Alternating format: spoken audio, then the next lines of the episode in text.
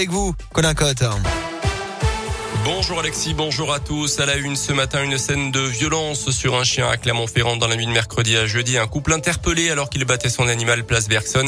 Les deux suspects âgés de 28 et 37 ans ont été placés en garde à vue. Le chien a été remis à une association de protection des animaux qui a d'ailleurs déposé plainte contre eux.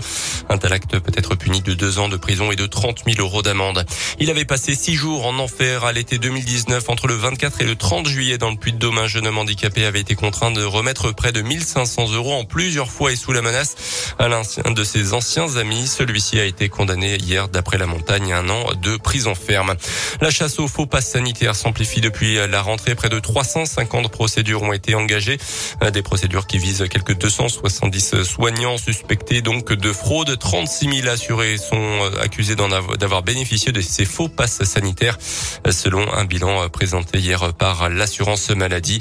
Notez que les professionnels de santé à l'origine de la fuite du QR code d'Emmanuel Macron y a quelques jours sur les réseaux sociaux ont été identifiés. Une bonne nouvelle au Clermont Foot. Joanne Gastien sera bien de retour contre Monaco dimanche après-midi au Montpied après son carte rouge très contestable contre Brest. La commission de discipline réunie hier soir ne lui a pas infligé un nouveau match de suspension.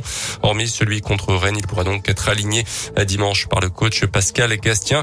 Mais toujours en foot, les instances du foot français haussent le ton contre les débordements dans les stades après Nice, Marseille et Lens-Lille. Des affrontements avaient opposé les ultra dangers à ceux de Marseille le week-end dernier. La commission de discipline a tranché avec notamment la fermeture à titre conservatoire de la tribune des supporters en juin.